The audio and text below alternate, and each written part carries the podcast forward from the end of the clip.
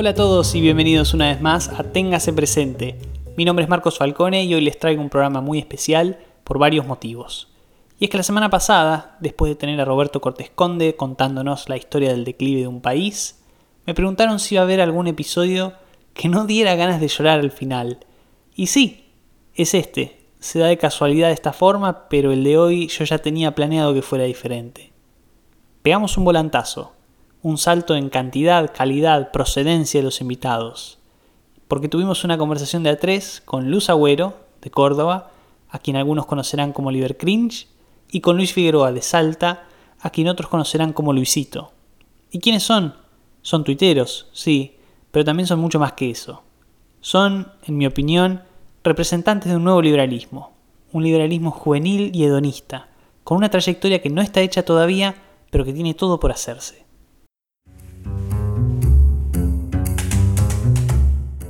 Los orígenes de los distintos usuarios en Twitter a veces son divertidos.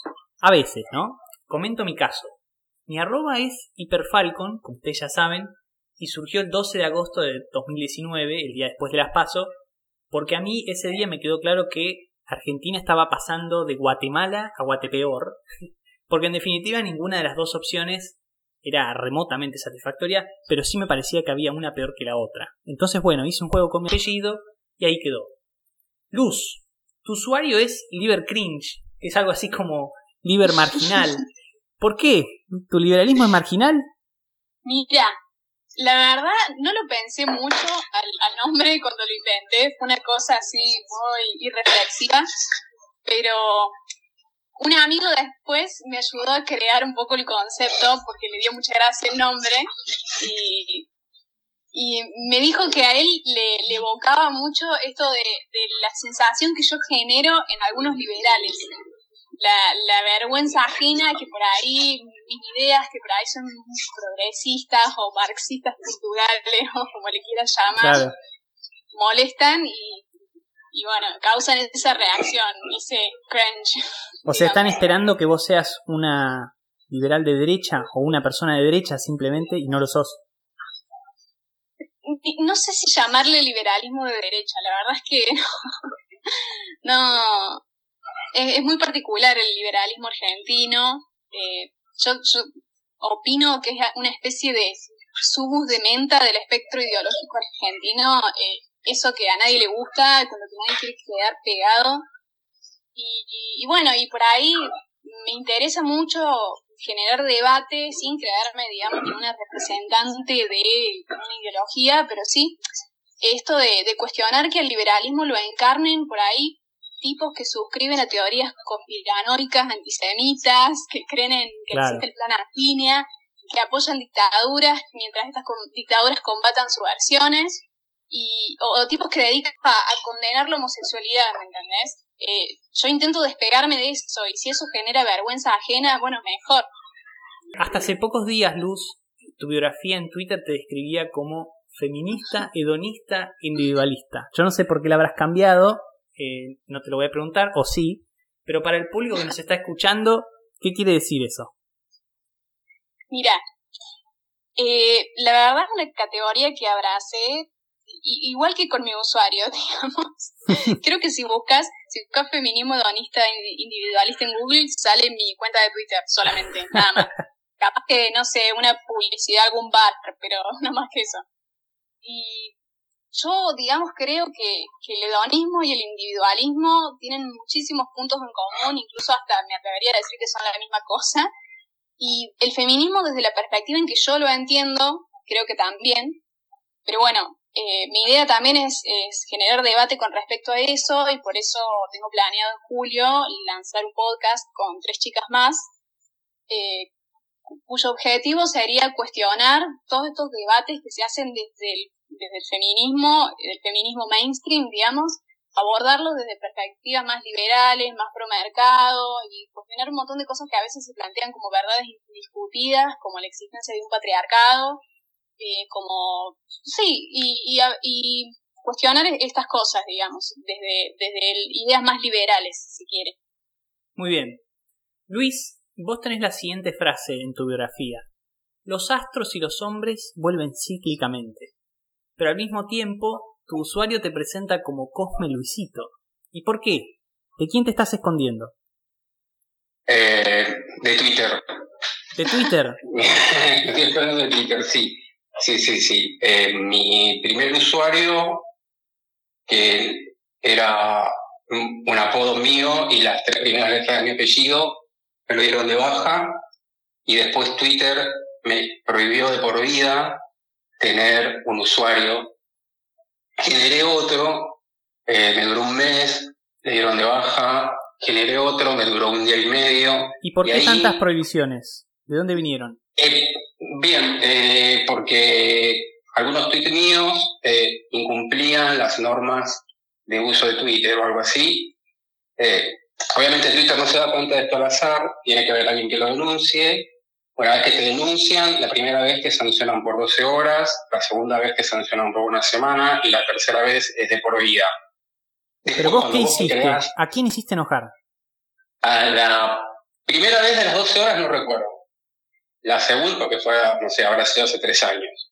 La segunda vez de la semana fue, eh, no sé si lo podemos nombrar, eh, a una, una actual funcionaria del gobierno y eh, que ocupa un cargo burocrático.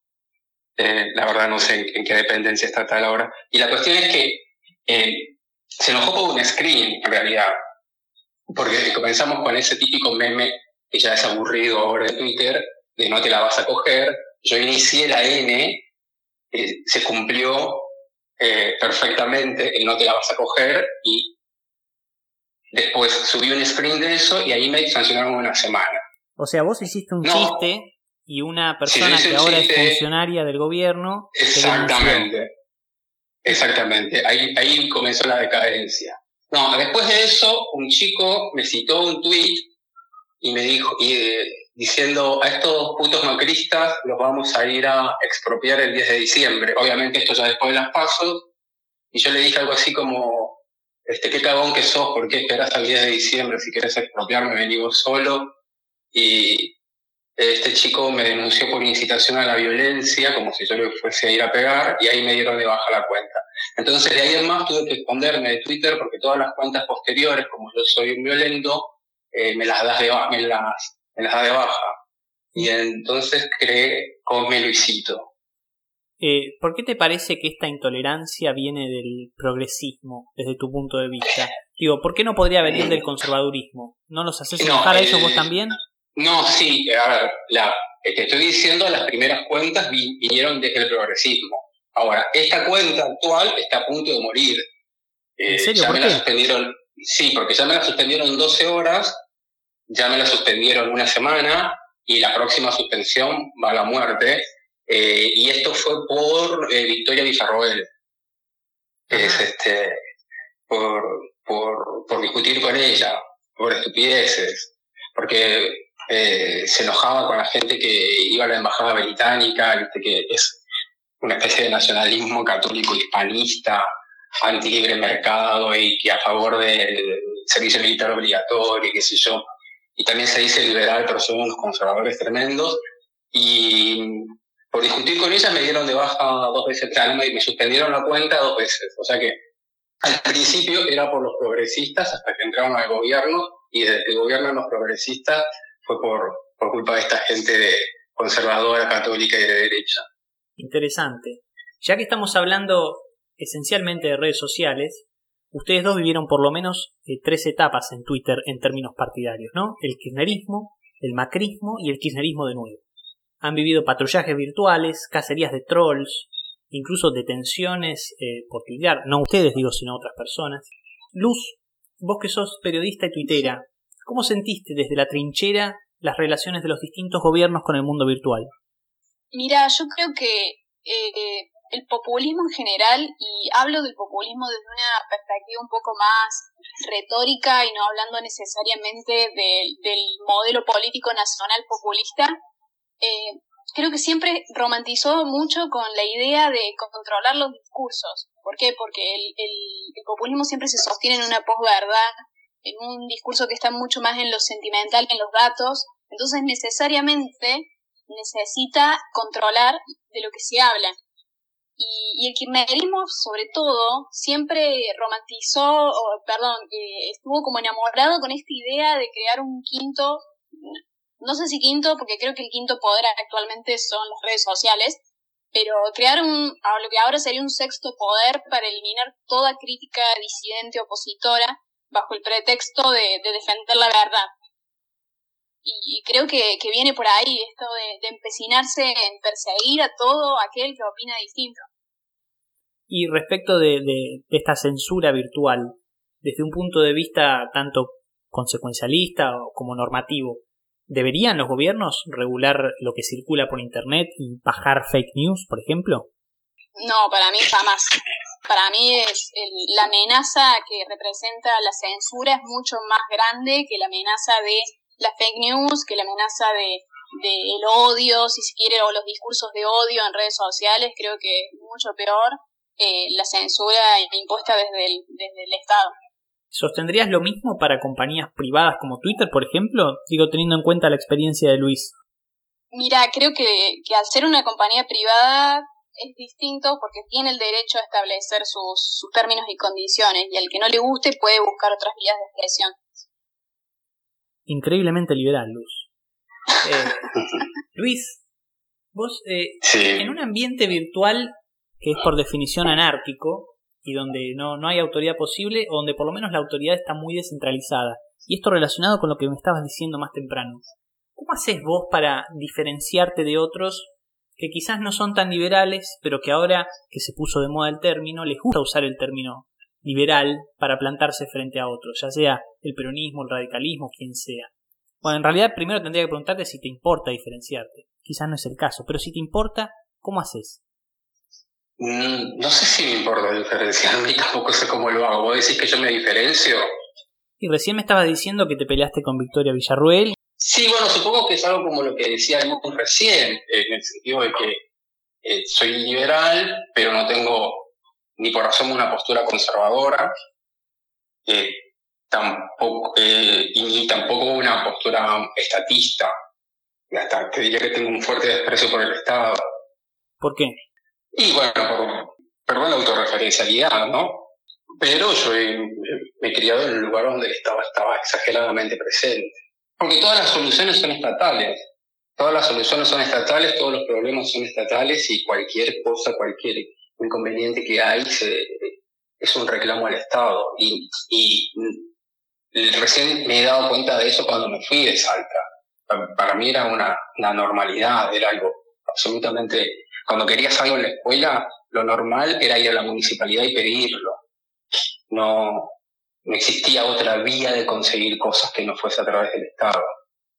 Es interesante esto que decís, porque quizás la audiencia que tenemos es más bien metropolitana y no sabemos bien cómo funcionan las cosas en Salta. Entonces vos estás diciendo que la mayoría de los problemas son estatales y también las soluciones. No, las soluciones, exactamente, pero cosas extremadamente pequeñas. Eh, cualquier inconveniente que uno tuviera, se recurre al, Estado, pero mínimas, cosas mínimas.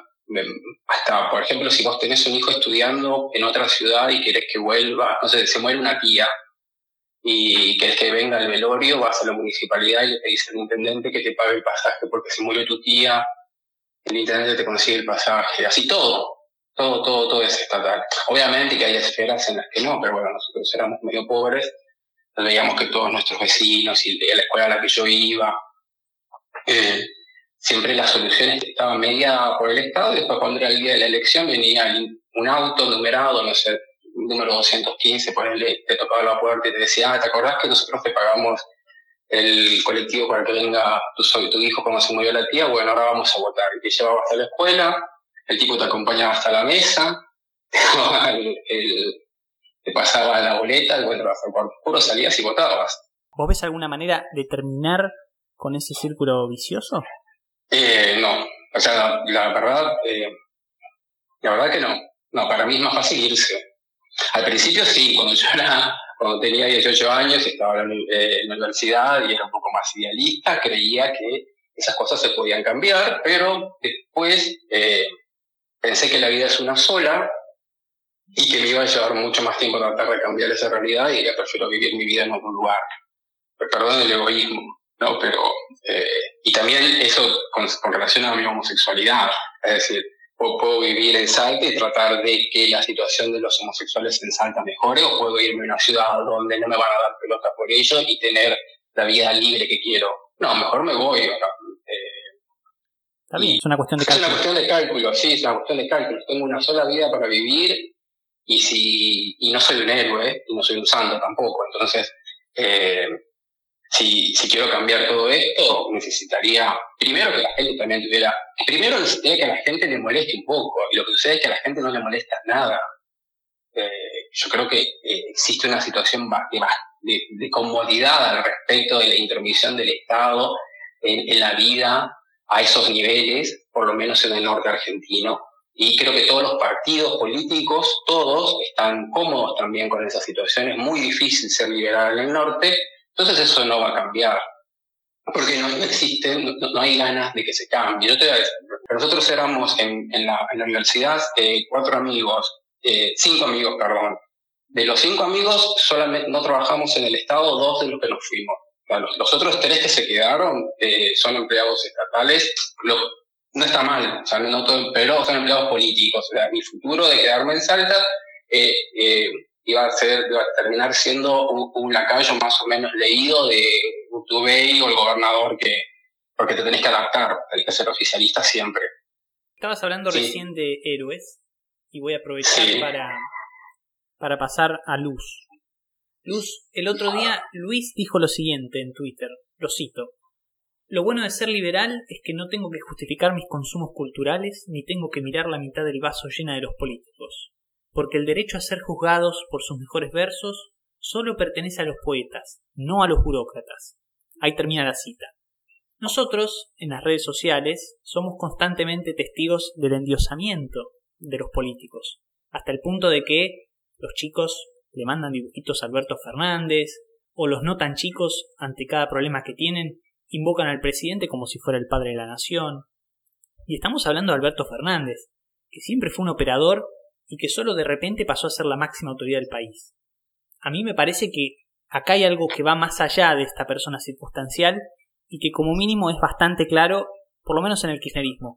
Pero te quiero llevar para el otro lado, como nuestra especialista en comunicación del día de hoy, y dado que estás presumiblemente del otro lado de la grieta, en las redes sociales, ¿vos ves algo así en la oposición? ¿Cómo ves el tratamiento a Mauricio Macri, Patricia Bullrich o alguna otra figura por parte de sus propios votantes en Internet o en la vida real, o ambas?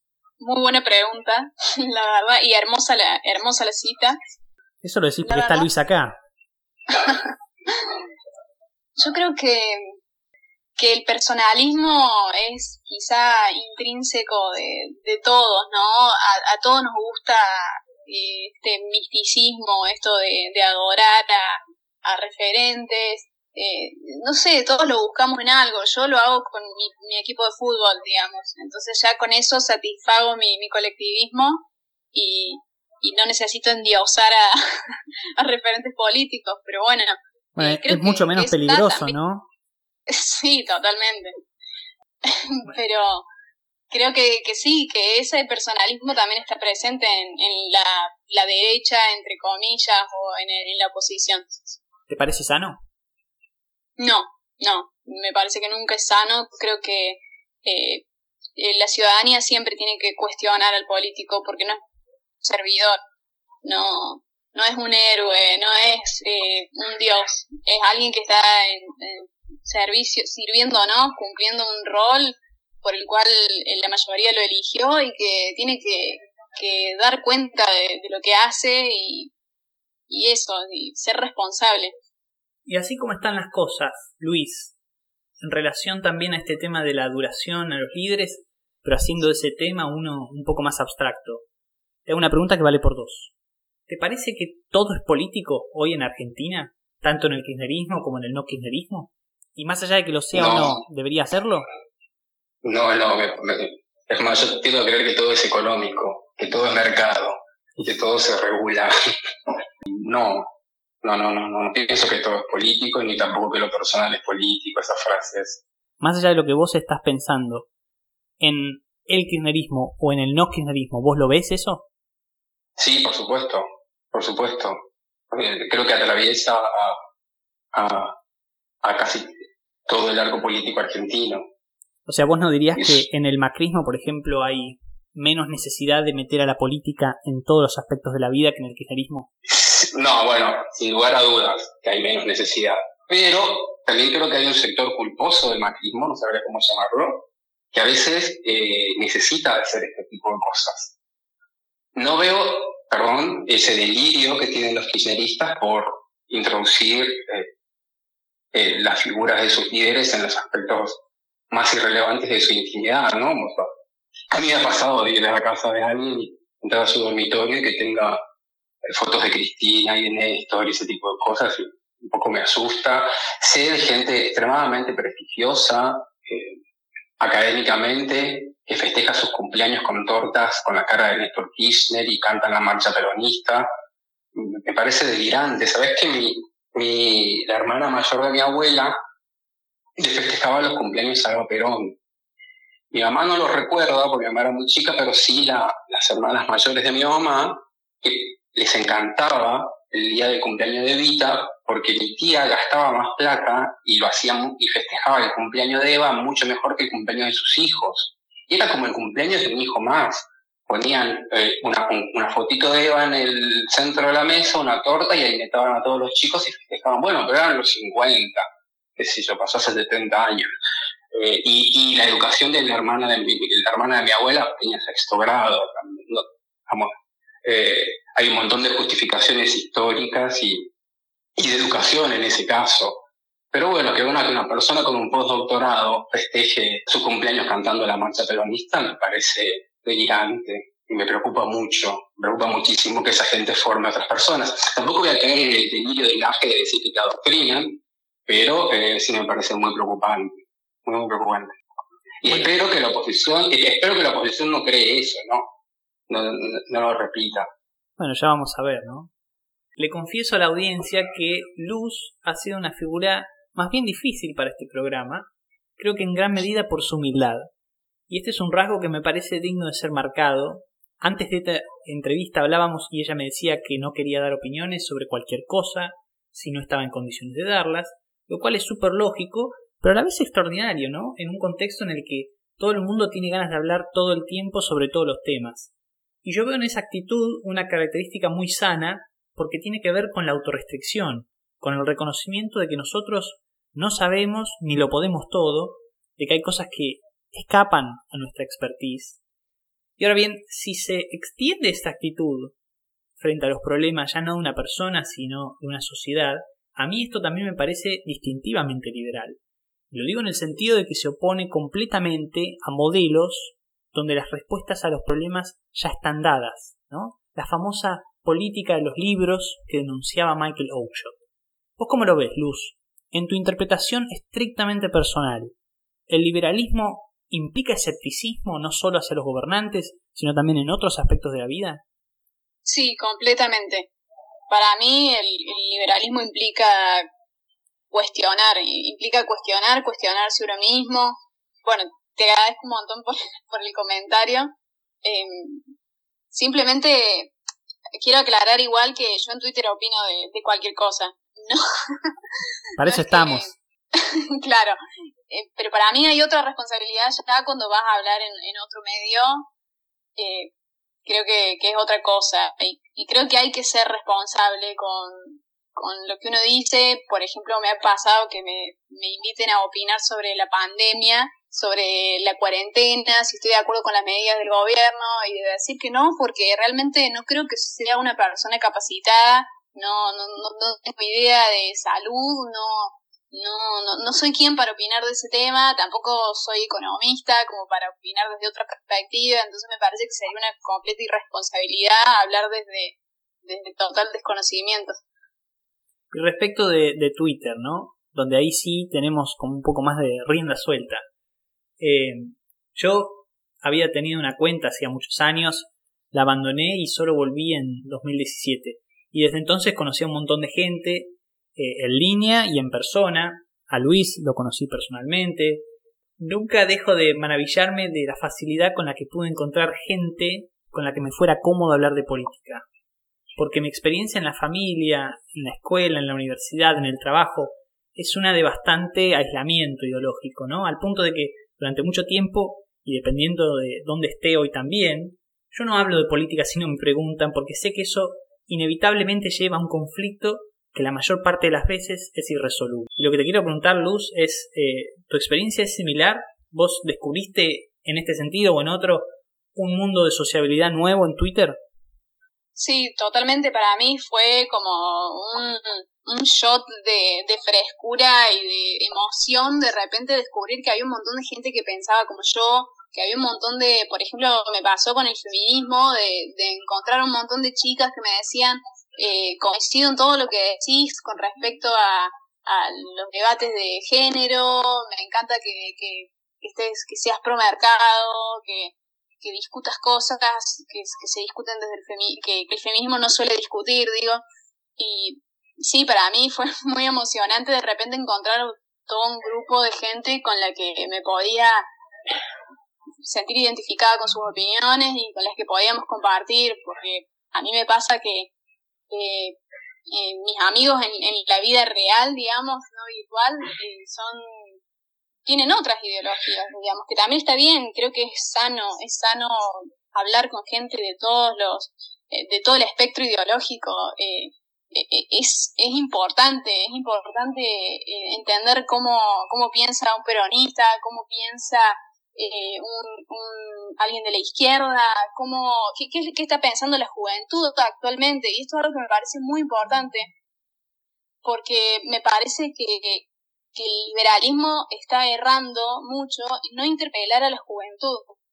En el sentido de que tenemos una juventud que, que yo creo que quiere liberalismo, quiere placer, quiere diversión, quiere que se cuestionen y flexibilicen los roles de género, quiere un mundo cada vez más tolerante, más abierto, más plural, eh, gentil con el medio ambiente, cosmopolita, y todo esto sin dejar de gozar de las mieles del capitalismo, porque convengamos que el capitalismo es el que más garantiza todas estas libertades.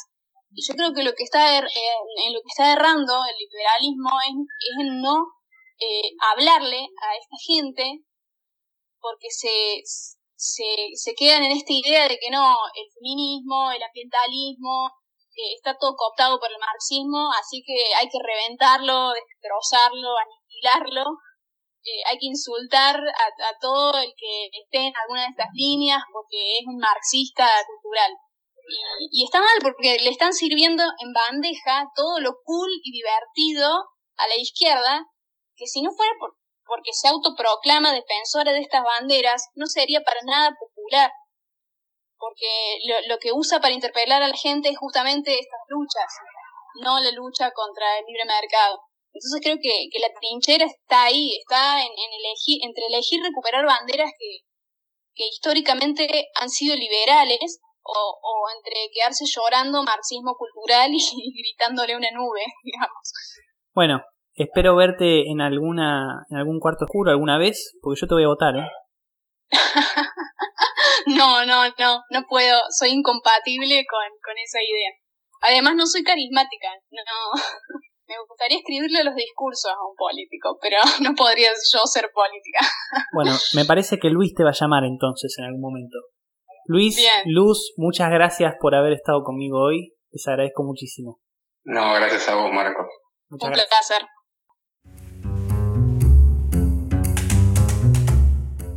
Podríamos decir que este fue un episodio de nosotros, por nosotros y para nosotros, porque todos jugamos de local, ¿no?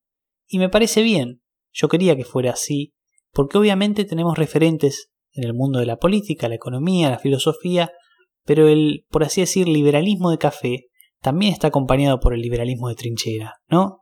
Y acá tuvimos el testimonio de Luz, que todos los días se pelea con tanta gente, y de Luis, que además de pelearse resulta herido en batalla y va y viene entre denuncia y denuncia. El punto es que, como ellos, hay gente, hay jóvenes, que están constantemente en las redes sociales tratando de hacer escuchar su punto de vista no convencional y que todos los días se encuentran en un país y una sociedad que les son bastante hostiles. Entonces, este episodio es para ustedes. porque yo creo que aportan su grano de arena todo el tiempo para que tengamos un país más respetuoso, tolerante, abierto, emprendedor y amigo del progreso. En definitiva, un país más liberal. Y con eso terminamos el séptimo episodio del podcast. Una vez más, muchísimas gracias por haberme acompañado hoy.